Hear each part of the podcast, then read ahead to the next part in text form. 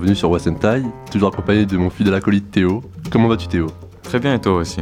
Très bien, merci. Aujourd'hui au programme, nous allons accueillir Pauline, Alicia et Alice qui vont nous parler du combat féministe. Dans un second temps, Yael et Kylian qui aborderont le thème du marketing genré et ses conséquences sur les consommateurs. Par la suite, on va accueillir Malo et Damien qui vont nous parler de l'influence du milieu social sur les pratiques culturelles. Et pour finir, Sarah et Erwan iront plus loin sur cette question en nous donnant quelques chiffres clés. On vous laisse le micro, euh, Pauline, Alice et Alicia. Bonjour Wassim, bonjour Théo. Merci de nous avoir invités dans votre émission radio. Aujourd'hui, nous allons vous présenter un article sur le combat des féministes dans le monde. Nous allons vous présenter quelques chiffres de l'année 2019. En France, chaque année, environ 220 000 femmes adultes sont victimes de violences physiques et ou sexuelles de la part de leur conjoint ou ex-conjoint. Selon une étude de l'Institut IFOP pour la Fondation Jean Jaurès, réalisée auprès de 2167 femmes de 18 ans et plus, 12% ont été victimes d'un ou plusieurs viols au cours de leur vie. Elles sont également 43% à déclarer avoir subi des gestes sexuels sans leur consentement. Les femmes veulent montrer qu'elles ne sont pas seulement des objets sexuels. Les normes et les mentalités changent et les femmes osent parler pour défendre leur cause. Ainsi, depuis plusieurs mois, les femmes font entendre leur voix. Le mouvement MeToo apparu aux États-Unis à la suite d'accusations de viol portées contre le producteur américain Harvey Weinstein. Ce mouvement est ensuite arrivé en France sous le hashtag Balance ton port. Ce slogan est né pour dénoncer le sexisme dans le milieu professionnel. De nombreuses manifestations ont eu lieu, comme par exemple celle du 19 janvier 2019 des Bonnets Roses qui s'est déroulée aux États-Unis et qui a rassemblé plus d'un million de personnes selon les organisateurs. Le mouvement n'a pas faibli depuis son apparition et fait à nouveau les gros titres avec le début du procès d'Harvey Weinstein le lundi 6 janvier dernier. Les cérémonies de remise de prix sont aussi l'occasion pour les femmes de faire entendre leur voix.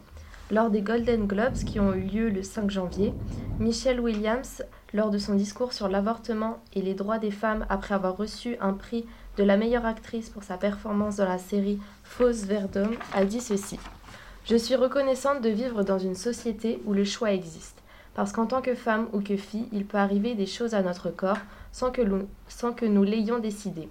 J'ai vraiment essayé de vivre ma vie à travers les choix conscients que je faisais, pas juste à travers les choses qui m'arrivaient. Et notamment des femmes qui brisent de plus en plus leur silence et dénoncent viol, attouchement ou encore abus sexuels. Ce soir-là, elle sera la seule femme à tenir un discours concernant ce sujet.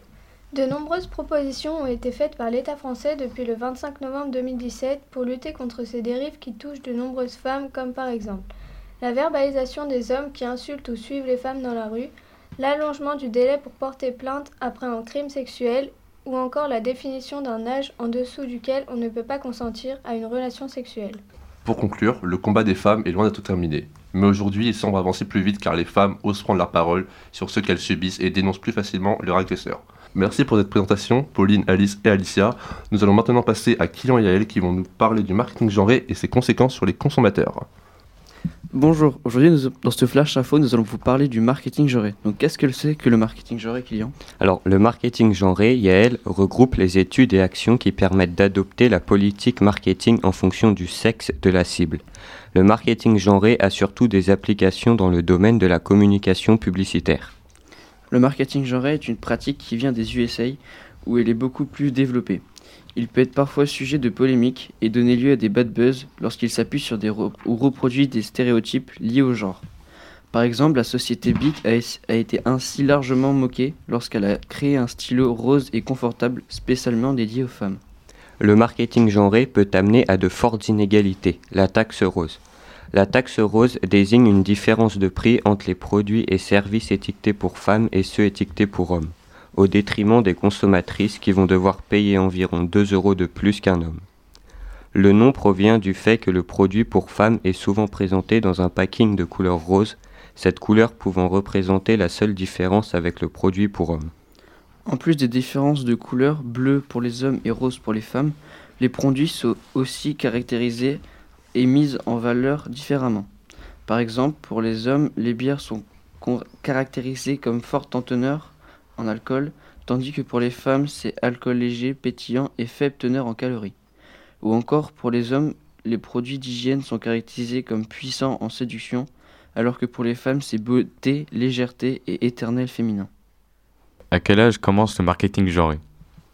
Le marketing genré commence dès le plus jeune âge. Y a-t-il des jouets faits pour les garçons, d'autres pour les filles sous le sapin de Noël? A priori, non. Il n'y a pas de jouets faits pour les garçons et d'autres pour les filles car le jeu peut être utilisé par les deux sexes, mais les fabricants et les chaînes de magasins poussent à la différenciation pour vendre plus. Les vélos, les Lego, autrefois unisexes, présentent aujourd'hui un packaging stéréotypé. D'ailleurs, certains parents se rebellent pour que le marketing genré disparaisse. Certaines chaînes de magasins mettent donc en place des produits unisexes, c'est-à-dire plus de rose ni de bleu, mais des couleurs neutres comme le orange ou le vert, et les garçons qui jouent avec un aspirateur, ou les filles qui font des petites voitures. Pour conclure, le marketing genré est alimenté par les grandes chaînes de magasins qui différencient les deux sexes et ceci est indiscutable. Mais les choses commencent à changer grâce à la mise en place par certaines enseignes de produits unisexes. Ce flash info a été réalisé par Kylian de Grévé et Yael Lenarmé. Merci d'être venu. On va maintenant accueillir Damien et Malo qui vont nous parler de l'influence du milieu social sur les pratiques culturelles.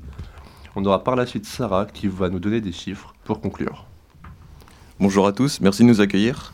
Donc comme l'a dit Wassim, nous allons parler de l'influence du milieu social des enfants sur les pratiques culturelles. Les pratiques culturelles des enfants consistent à modifier leur mode de vie en fonction de, leur milieu social. Par exemple, les transmissions familiales peuvent recourir à deux mécanismes. D'une part, l'éducation volontaire qui consiste en une inculcation des normes. De l'autre, l'imprégnation par exposition de l'enfant aux exemples parentaux. De nombreux travaux portant sur ces deux formes de transmission, qu'il s'agisse de religion, de politique ou de mode de vie, ont montré que le second mécanisme prime nettement sur le premier. Cela a permis aux sociologues de démontrer que le milieu social d'un enfant est défini par la catégorie socio-professionnelle de son père ou à défaut de sa mère. Les parents d'enfants qui avaient de 11 à 14 ans dé- début 2002 étaient en majorité issus d'un milieu ouvrier ou employé. Le plus souvent, ils exerçaient une profession intellectuelle supérieure, c'est-à-dire une profession libérale, un poste de cadre, d'enseignant ou ingénieur, ou une profession dite intermédiaire ou, de façon générale, de responsable sans statut de cadre. En 2018, 49% des enfants d'artisans, commerçants, chefs d'entreprise ont lu au moins un livre contre 80% des enfants dont les parents travaillent dans le cadre supérieur. L'âge est un critère essentiel dans la détermination de certaines pratiques culturelles. Les jeunes fréquentent plus que les autres le cinéma. En 2008, près de 90% des 15-25 ans sont allés au cinéma au moins une fois dans l'année, alors que dans l'ensemble de la population, ce n'est que le cas pour 57% des individus. Les pratiques culturelles sont très différentes selon les groupes sociaux, ainsi les différences les plus significatives concernent l'âge, le sexe ou encore le milieu social et le niveau d'études.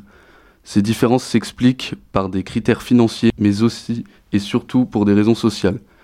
En effet, la socialisation ou l'accès aux études supérieures détermine ces différences de pratiques culturelles. En 2010, on peut affirmer que les pratiques culturelles des enfants ne sont pas les mêmes et dépendent du milieu social de ces derniers. Aussi quelques chiffres clés de ces écarts. 83% c'est le nombre de filles d'ouvriers de 11 ans qui regardent la télévision alors que seulement 67,5% des filles de cadre la regardent.